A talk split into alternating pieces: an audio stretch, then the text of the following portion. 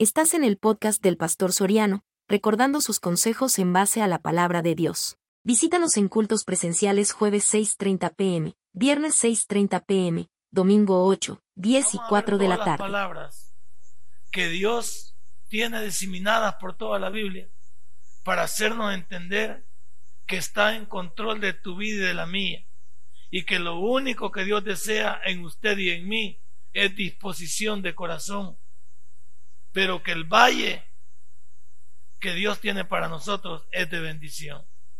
El valle de tu vida, Joel 3:12. Joel capítulo 3, versículo 12. ¿Lo tiene? Lo leemos en el nombre del Padre, del Hijo y del Espíritu Santo. Despiértense las naciones y suban al valle de Josafat, porque ahí me sentaré para juzgar a todas las naciones de alrededor. Padre, y buen Dios, te doy gracias, porque esta noche estamos aquí seguros que tú vas a hablar a nuestra vida, vas a hablar a nuestros corazones. Y en este sermón que le hemos llamado el Valle de tu vida, vamos a encontrar respuestas a muchas interrogantes que como tuyos tenemos. Dame la gracia, dame la soltura y la sabiduría de poder explicar a tu pueblo las verdades de tus palabras. En el nombre de Cristo Jesús hemos orado. Amén y amén. Dios llama la atención al mundo entero a despertarse. Dios llama la atención al mundo entero a estar pendiente de lo que Dios quiere para nosotros. Qué lamentable que hoy en día el mundo se levanta pero para llevarle la contraria a Dios. Esta semana tuvimos la noticia nefasta que el país que se fundó bajo en, los lomos de Dios, en la raíz de Dios, y su mismo billete lo dice, en Dios confiamos, legalizaron el matrimonio entre personas del mismo sexo. Y es que Estados Unidos es una nación que se fundó en la creencia de personas que vinieron de Europa y trajeron el Evangelio a América. Pero parece que solo les funcionó un par de siglos esto. Parece que no llegaron a creer plenamente en Dios. Porque lo primero que Estados Unidos hizo es sacar a Dios de las escuelas. Ya no se leyó la Biblia. Antes se leía la Biblia y se oraba en las escuelas. Y mira hoy cómo está la juventud. Mire cómo han habido matanzas en las escuelas, en las universidades, gente que trata rocada. Un problema. Hoy, pues hoy, se metieron en un problema más grave.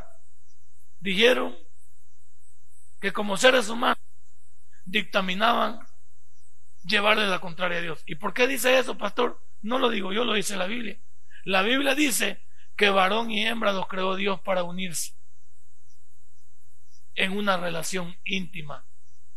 Dios en ninguna parte, y porque el libro de Génesis es el libro de los comienzos, en ese libro especifica que Dios creó a un hombre y lo vio solo y dijo, a todos los animales le he dado una parejita, solo a mi siervo Adán no le he entregado una parejita. Y ahí dijo, no es bueno que el hombre esté solo, le haré una ayuda. Pero el mundo no quiere escuchar la Biblia. El mundo no quiere escuchar a Dios. El mundo se ha saltado a Dios y quiere vivir bajo su propio de consecuencia. Desgraciadamente la nación americana no está en las páginas de la Biblia por ningún lado y está condenada a desaparecer. Usted ve tantas películas que se hace de que Estados Unidos le va a pasar un hecatombe, que se va a abrir la falla de San Andrés, y ha fijado cómo están atacando esas películas, atacan impacto profundo, han sacado que los doce monos y todas esas películas que hablan, en la Magedón mismo, hablan de que Estados Unidos va a ser una, lo ha destruido, ¿cómo se llama? Tornados, huracanes, les ha llegado más de una vez el niño, pero no les cae el 20. Como nuestro país, nuestro país es ajeno a eso. Nuestro país está pasando por momentos difíciles. Estamos pasando, pero no despiertan no despiertan las naciones. no quieren nada con Dios. No quieren entender que Dios se va a sentar en el valle de Josafat, se va a sentar para juzgar a las naciones de todo lo que han Ahí entregaremos cuentas, entregarán cuentas las naciones. Por supuesto que los creyentes ya estamos exentos de eso, porque Cristo entregó cuentas por nosotros y por eso en el tribunal de Cristo iríamos nada más a la premiación. Pero también a los, a los que nunca quisieron nada con Dios se van, a se van a enfrentar al gran juicio y el gran trono blanco, donde se les especificará y se les constatará por qué irán para el infierno. Pero como este no es el sermón del gran juicio y trono blanco, sino del valle de tu vida, en primer lugar, el valle de la gracia, eso significa Josafat, el valle de la gracia. Imagínense, el valle de la gracia. ¿Cuánta gracia ha tenido Dios para este mundo? Que mandó a su Hijo Jesucristo para morir por la humanidad y que nosotros de gratis obtuviésemos una salvación tan grande. Si Josafat significa el valle de la gracia, donde Dios se va a sentar a juzgar, donde Dios va a juzgar los tiempos de las naciones y serán convocados por Dios para tomar una decisión. ¿Qué cree que este mundo le va a acontecer? Pero a nosotros también debe de, dentro de nuestro corazón, debe darnos ese espíritu de piedad, de misericordia, por como se sentó un día Abraham a orar, a orar por, ¿cómo se llama? Por Sodoma y Gomorra. No le digo, pues, ¿cuántos hubieran ahí? Si hubieran 50, Señor, los destruirías. Si hubieran 25, Señor, los destruiría.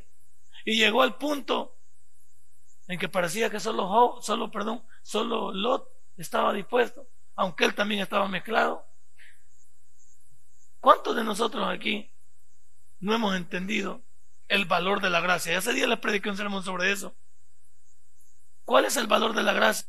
¿Cuál es el valor de la muerte de Cristo en la cruz de Calvario? ¿Por qué nosotros deberíamos estar agradecidos con Dios y entregarle nuestra vida? ¿Por qué no entregarle nuestra familia? Entregarle nuestro matrimonio, entregarle todo lo que tenemos entre manos. Pero hay algunos de nosotros que somos cristianos también y no hemos entendido la gracia de Dios en nosotros. El valle de Josafat significa valle de gracia. Imagínense. Y usted y yo, que tenemos, que tenemos esa gracia, eso que hemos celebrado hoy en esta tarde, que no es una fiesta para entristecernos. La Semana Santa para usted y a mí no es tristeza. Es nada más saber que Dios le está dando todavía una oportunidad a la humanidad que se arrepienta. Navidad solo lo tiene el mundo como un comercio, pero ni ellos creen lo que están celebrando. Pero nosotros sí. Sabemos que nuestro Jesús vino a morir por la humanidad y Juan 3:16 es el pilar que todos se lo pueden de memoria, pero no han entendido el verdadero amor de Dios. ¿Qué dice Juan 3:16? Porque de tal manera amó Dios al mundo. Y ahí no, no lo estamos los cristianos. Dios está esperando a los no cristianos.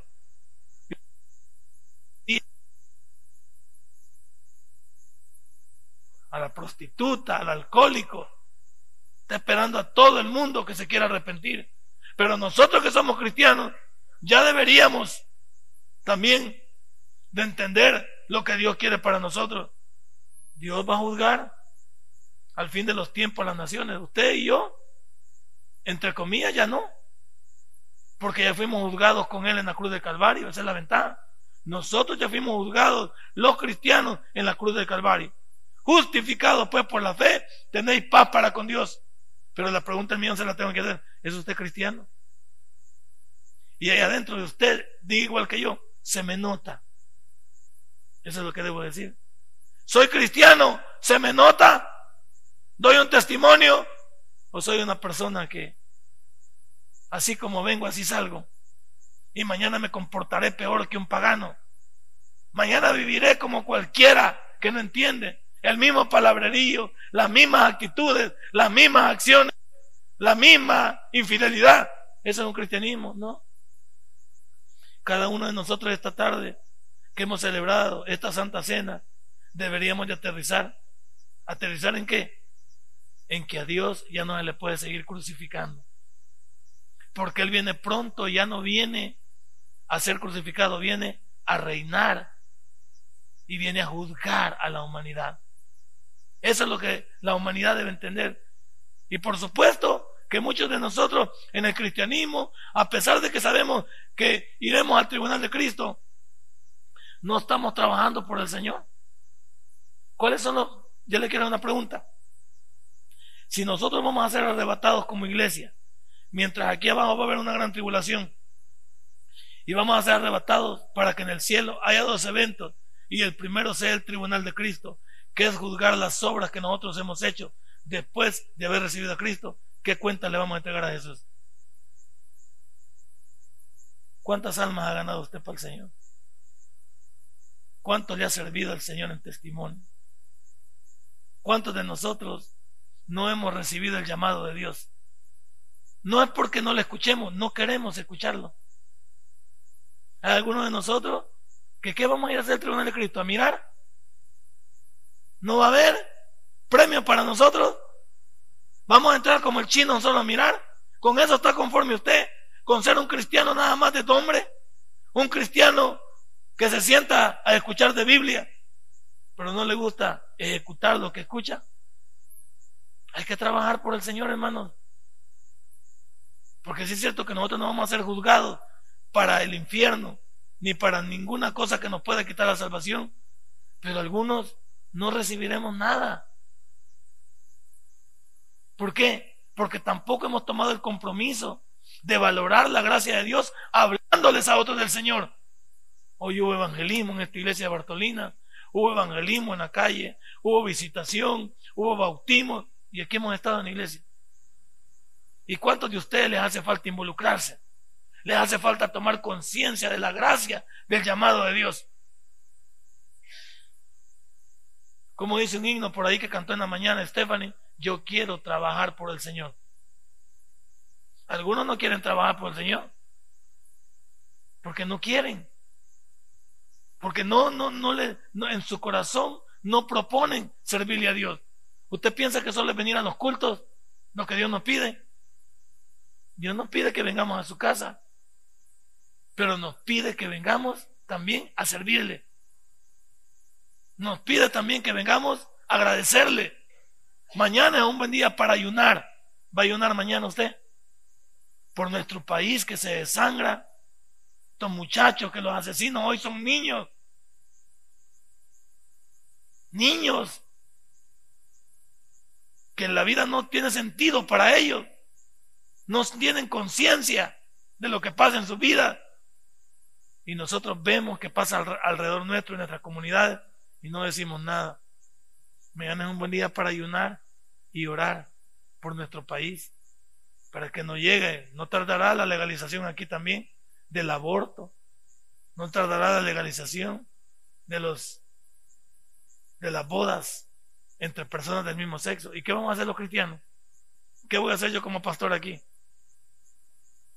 Cuando tenga que decir, no los puedo casar porque la Biblia dice varón y hembra los creo. Y que la ley tenga que obligarme y yo tener que decidir a quién voy a obedecer. Yo puedo recibir mi prueba de fuego el día de mañana, de saber quién soy, y que me digan, no los va a casar, entonces se va a ser sujeto a un castigo que la ley. Por supuesto que tienen que, tienen que modificar, me imagino, licenciado, la ley para decir si uno no está en obediencia con lo que ellos van a estipular, me imagino, abrir. Pero ¿qué voy a decir yo? ¿Qué vamos a decir nosotros cuando todo esto acontezca? Porque nosotros amamos a las personas estas, pero no sus acciones, no estamos de acuerdo con ellas. ¿Y usted qué dice? ¿Y usted qué está haciendo? Estamos hablando del Señor. Estamos promoviendo esto. Ahí está el ministerio de pan y chocolate para ir a evangelizar. Ahí está el ministerio de Bartolina. Estamos hablando del ministerio de alcohólicos para Cristo. El día domingo a las seis de la mañana, un nuevo ministerio con el hermano Cruz, el hermano Vicente y el hermano Edgar, para llevar un tamalito, un pan y un café a esas personas que están ahí tomando detrás de, de esas canchas del fútbol total. Y ahí las vamos a agarrar hablando del Señor. ¿Qué vamos a hacer tú y yo? El valle de Josafat, el valle de la gracia. Pero nosotros, ¿qué estamos haciendo con la gracia que Dios nos ha entregado? No vamos a, servirle a Dios, a vivir para Él, a darle un testimonio a Dios. Estas predicaciones hasta dan sueño. Porque como no nos habla del carro que queremos, de la casa que queremos, de la vida que queremos, pero sí nos habla del compromiso que tenemos como cristianos de trabajar por el Señor. ¿Qué está haciendo usted por el Señor? Algunos ya tienen días de estar viniendo conmigo aquí. Y a todos ustedes les conozco por carita. Tal vez sus nombres no. Pero deben tomar. Hay una hermana que yo le dije, hermanita, ¿y cuándo? Volvemos otra vez. Al rato, pastor, ok, eso quiere escuchar. Quiere escuchar que no se le olvidado que Dios nos ha llamado al servicio. ¿Cuántos de ustedes tienen el tiempo, tienen la entrega, tienen los recursos para dar al Señor? Tal vez si no tiene usted, dele los recursos a otros para que lo hagan. Usted puede regalar las cosas para pan y chocolate. Usted puede regalar las cosas para alcohólicos en Cristo. Sírvale. Saque usted lo que tiene en el interior para que la gracia se aumente, para entregarle nuestra vida a Dios, para que seamos servidores de Él. Ese es el valle de, de la gracia. Josafat dice valle donde el Señor juzgará el fin de los tiempos a las naciones convocadas por Dios. Es el valle de la decisión. Hoy usted tiene una decisión aquí como cristiano. Decida, hombre. Decida. Hay muchos que yo les ruego, se fiado que me les acerco. Yo soy bien bromista. Soy un pastor que no puede negar que, que hablo con las personas. Y siempre les hablo a mí. ¿Cuándo, hermano? Hermano, ¿y cuándo le echa, le entra usted a esto? Hermano, ¿para qué ha traído usted? Trae para maestro, trae para, ¿para qué trae? Para diácono, trae usted para seguridad, trae usted para escuela bíblica. ¿Cuál? Aquí hay tanto, mire, hoy otra vez las cámaras, mire cómo están vacías.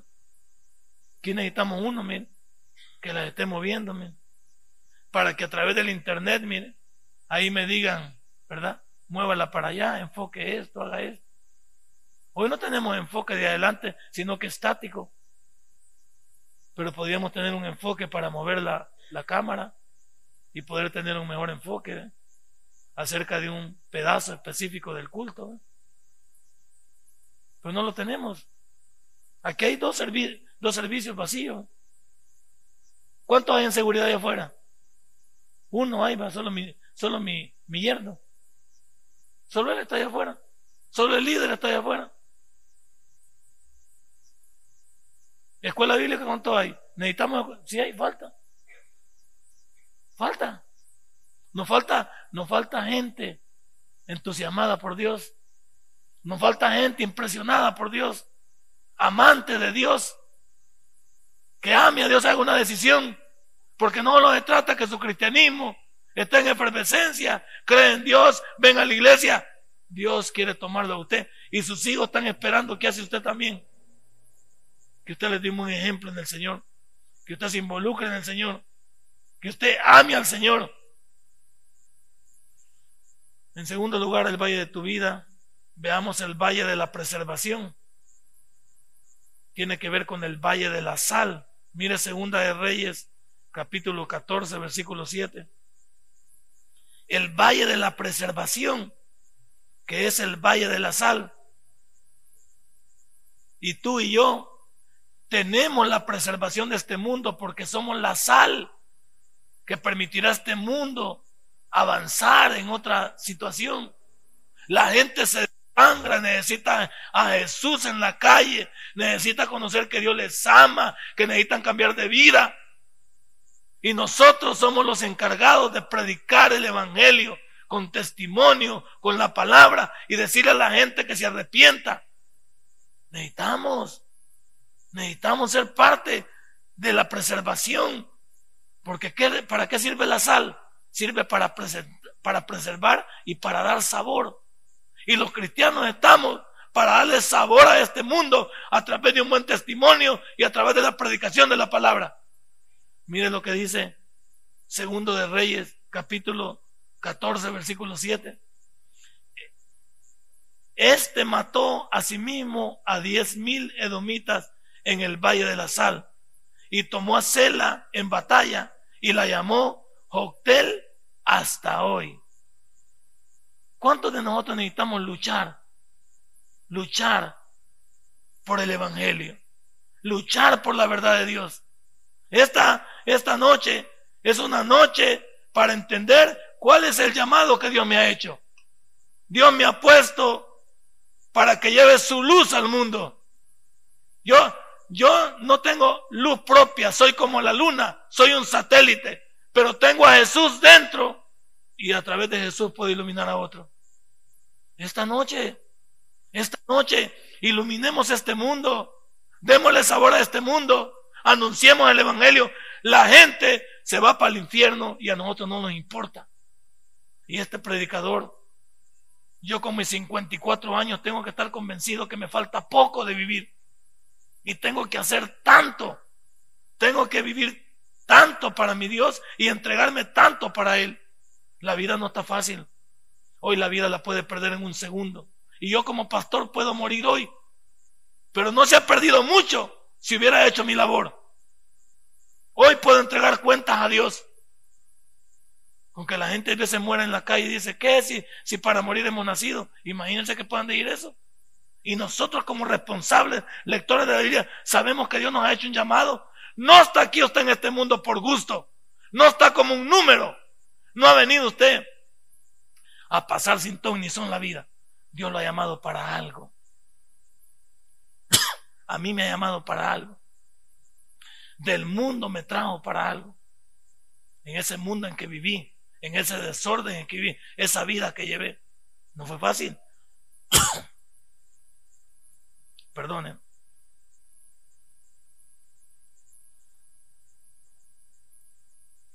Y esto nos compromete a todos nosotros.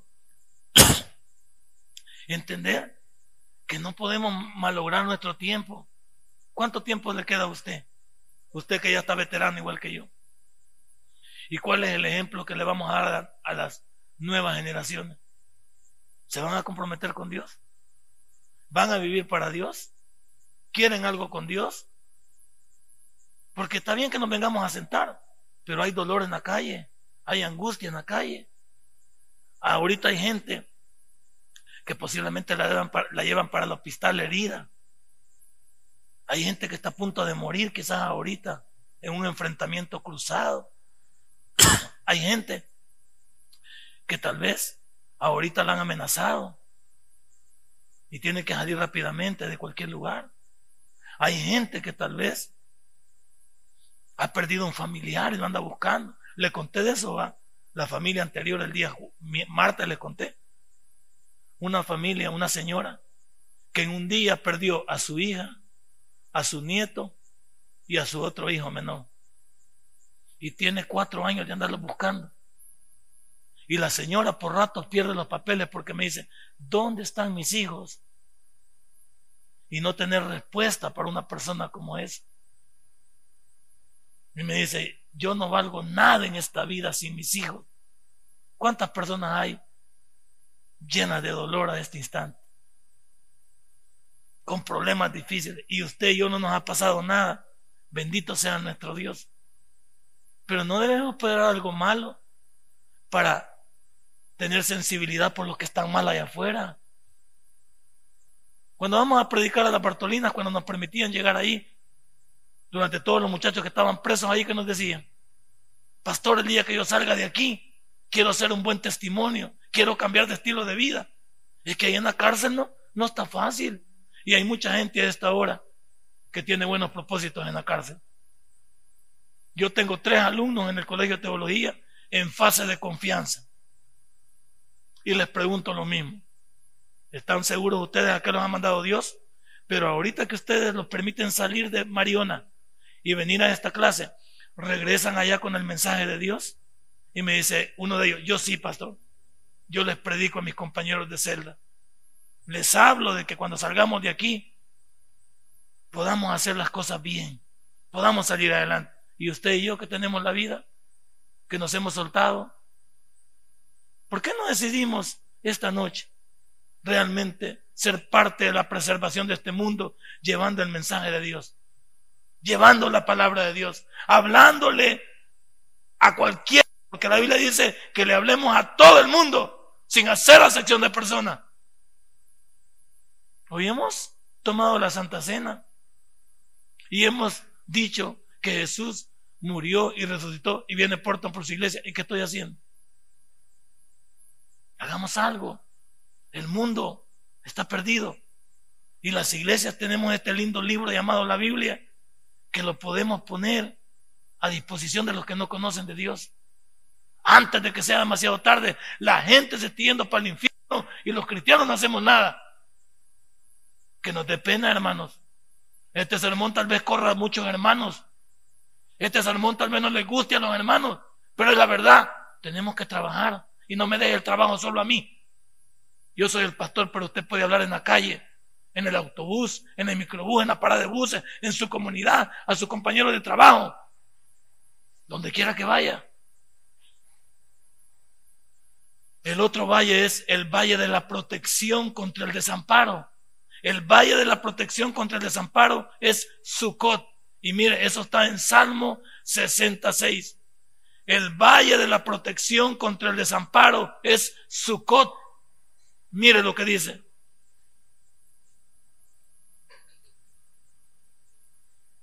Dios ha dicho en su santuario, yo me alegraré, repartiré a Siquén y mediré el valle de Sicop.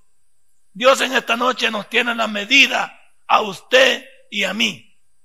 Dios sabe en qué estamos y en qué andamos. Dios sabe el próximo paso que vamos a dar. Por lo tanto, en esta noche, si Sucot significa el valle de la protección contra el desamparo, ¿qué estamos haciendo también? Nosotros somos una iglesia de función social. ¿Ya te pusiste a pensar en el ministerio de pan y chocolate? Que hay que irle a dar de comer a 100 personas que duermen en la calle ya está a punto de llover, tú tienes una casita donde vivir y aquellos que duermen en la intemperie, que andan con su cartón en la mano. Mañana vamos a ir a repartir comida material, pero comida espiritual. ¿Cuántos necesitamos involucrados en ese ministerio? En el ministerio de penales, ir a llevarle un saludo a las personas que están ahí detenidas. Estamos abriendo el ministerio Alcohólicos para Cristo. También Invirtamos, metámonos. Hay gente que vive en el desamparo, en el desamparo no solo de esta vida, sino en el desamparo de Dios.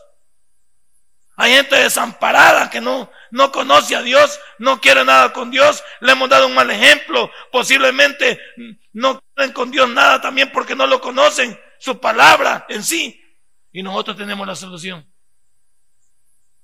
Si, si el desamparo realmente de este mundo te lastima, te daña, ¿por qué no vamos y comenzamos a testificarle?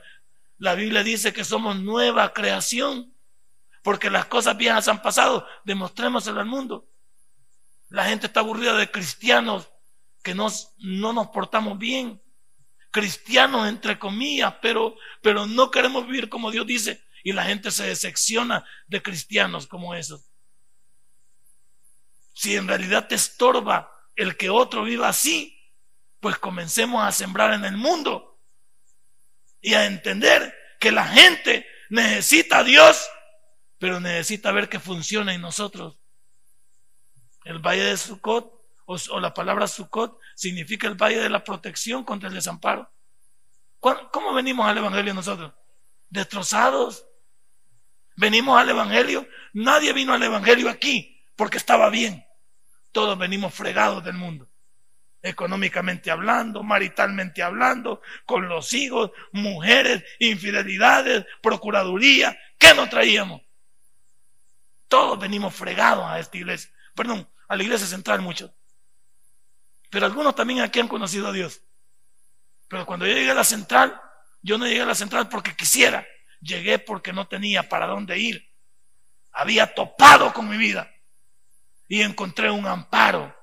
Encontré un lugar donde me dijeron, venid a mí los que estáis cargados y trabajados, que yo os haré descansar. Mateo 11, 28. Y escuché esa voz y me acerqué a Dios. Pero no me he olvidado que así como Dios me amparó a mí, puede amparar, amparar a muchos que están aquí. Puede darle amparo también. Pero nos hemos olvidado de eso. Como yo estoy bien, me he olvidado del desamparado. Me he olvidado del que no tiene. Me he olvidado en, los que puedo sembrar. Ahí está el ministerio de pan y chocolate. ¿eh? ¿Por qué traemos aquella libra de arroz ahí atrás? Aquella libra de frijoles, aquel aceitillo, aquellos vasos, para ir también a demostrar que no estamos en una iglesia encerrados con nuestra fe, sino que salimos también a entender al que no conoce a Dios y al que la pasa mal. O ya te olvidaste de los malos momentos que tuvimos. ¿Cuántos malos momentos tuvimos en nuestra vida? Y podemos testificar aquí. Por último, porque el tiempo se nos hizo tarde. También el valle de los milagros para sus siervos. Josué 10:12, miren lo que dice en Josué 10:12, el valle de los milagros para sus siervos. Miren lo que dice. Entonces Josué, Josué 12, 10, 12. Entonces Josué habló a Jehová el día en que Jehová entregó el amorreo delante de los hijos de Israel. Y digo en presencia de los israelitas, sol detente en Gabaón y tu luna en el valle de Ajalón. Esta es una de las cosas que Dios permitió, que se detuviera el tiempo, un momento, para que Dios pudiera hacer la obra en el pueblo de Israel. Incluso la NASA le da crédito a este versículo. Por eso la NASA cuenta de atrás para adelante para poder despegar los cohetes que ellos mandan hacia la luna. Porque contaban de uno hacia adelante y no les pegaba la, la cuenta, porque faltaban 10 segundos al tiempo normal que ellos necesitan para enviar esos cohetes. Y no se daban cuenta hasta que llegaron a este versículo que les permitió contar en retroceso para poder despegar y dar, dar plenitud al despegue totalmente correcto. Imagínense, si la ciencia ha descubierto eso, si la ciencia le da crédito a eso, ¿por qué nosotros no podemos creer que si Dios hizo un milagro deteniendo el sol ahí en ese momento y a la luna para que su pueblo pudiera derrotar al enemigo, ¿por qué Dios no nos va a hacer el milagro hoy en este día? Dios no ha cambiado, el ser humano cambia. Dios no ha cambiado, Él no se ha movido. Nosotros nos movemos. Él no nos ha dejado, nosotros lo hemos dejado. Él no nos ha abandonado, nosotros lo hemos abandonado. Y hay cristianos que no estamos siguiendo a Dios, no queremos, no tenemos sensibilidad por el mundo.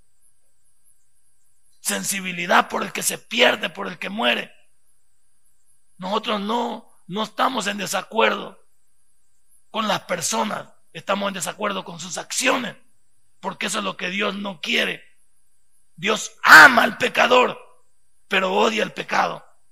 Dios ama a las personas, cualesquiera que sea. Dios ama a la prostituta, ama al drogadicto, al muchacho de las pandillas, ama al narcotraficante, ama al violador. Lo llama al arrepentimiento. Nosotros nos enojamos, le tiramos, queremos que los maten, queremos que los hagan, pero Dios dice, no, espérate, yo tengo una solución. La mente humana, lo que nosotros queremos es lo humano, lo más fácil. Pero Dios dice, no, yo tengo un plan. Y nos quiere utilizar a nosotros como canal. Quiere que nosotros hablemos. A la gente ya no le haga mala cara en la calle, ya no se haga el billete de a mil. Salude. Buenos días, buenas tardes, buenas noches, Dios le bendiga. Me gustaría ofrecerle un texto de la Biblia. Me gustaría darle un tratado de mi iglesia. Me gustaría que nos acompañara. Mire, aquí tengo una cita bíblica, que la gente se ve interesada en lo que nosotros tenemos. Pero algunos de nosotros que vemos los problemas en nuestras comunidades, vemos lo que está pasando y lo que hacemos es pasar como que si nada. Hable. El hombre ha sido creado para vivir en sociedad, relaciones humanas. Los valores se han perdido, la cortesía, un buenos días, un buenas noches puede romper todo. Un muchacho puede venir para hacerle daño o con el ánimo y usted le diga, joven, Dios te bendiga, buenos días. Que Dios te guarde y Dios pueda cumplir, desarma a cualquier persona. Porque usted le está hablando de Dios. Cuando la persona viene pensando en hacer daño, Dios puede cambiar una vida cuando usted le presenta el plan correcto de la salvación. Pero nos hemos olvidado. No somos sensibles a lo que este mundo adolece. En este país ya se dio cuenta que no tenemos solución humana. Ya se dio cuenta que el gobierno no puede. No se ha dado cuenta. Ya de Estados Unidos dice que, que no vengan aquí porque no es seguro. ¿Y de qué vamos a vivir sin el turismo?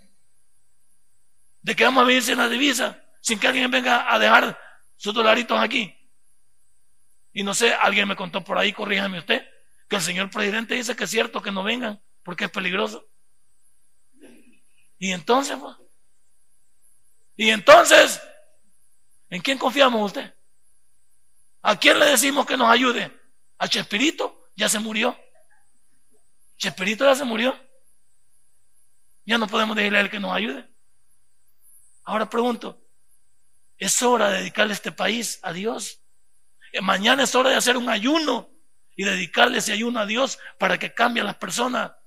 Pero para nosotros poder hablarles también, poder sembrar en ellos. No ignore el problema. Ignorar el problema no es la mejor solución. Enfrentémoslo. Tenemos un problema. Me gustaría que fuera por Ilopango, por San Martín, a Popa, y supiera que ahí está difícil vivir. Yo voy a predicar por el lugar. Voy a ir a predicar a la campanera, a una vigilia a las 11 de la noche. Y ahora les pido una cosa. Díganme cómo está la cosa para para llegar. Me dice, pastor, usted viene, yo voy. Porque a mí el mensaje del Evangelio no voy a dejar de predicarlo. Solo díganme cómo está. ¿Qué son las cosas que tengo que hacer? Llévenme a traer a la gasolinera uno y entren ustedes. Yo no tengo problema. Un pastor de la Margarita me dijo, yo te voy a traerme. Yo voy a traer. El otro día voy a predicar al distrito Italia. Bueno, supuestamente nadie va, pero yo tengo que ir porque me están invitando al Evangelio. Me están invitando a ir. Y si no voy, ah, yo voy a ir donde yo quiero. Entonces, yo voy a ir donde se me demande para ir. ¿Y usted? Voy a Popa, me dice, pastor, ¿puede venir a Popa? Voy a Popa. Claro que sí. Yo tengo un punto. Esta noche usted tiene las cosas para hacer la vida. Esta noche no se le olvide que el país no necesita y necesita cristianos, cristianos que amen a Dios. ¿Sabe por qué? Porque en Cristo cada uno de nosotros somos más que vencedores. Denle un fuerte aplauso a todos. Padre buen Dios, hoy hemos hablado del valle de nuestra vida y hemos entendido que tú nos has hablado de varias palabras que tienen que ver con Si este mensaje ha impactado tu vida, puedes visitarnos y también puedes buscarnos en Facebook como Tabernáculo Ciudad Merliot. Sigue con nosotros con el siguiente podcast.